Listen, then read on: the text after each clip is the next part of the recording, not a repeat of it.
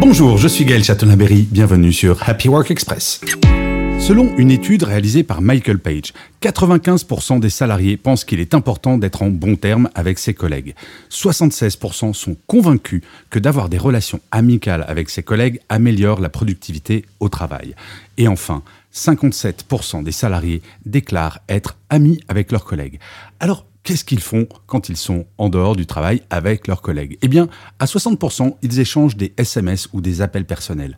À 52%, ils font des activités la semaine après le travail, des after-work ou du sport entre eux. 19% font des activités pendant le week-end et seulement 7% tout de même partent en vacances ou en week-end tous et tout ensemble. Bref, vous l'aurez compris, avoir des collègues avec qui on s'entend bien, c'est important.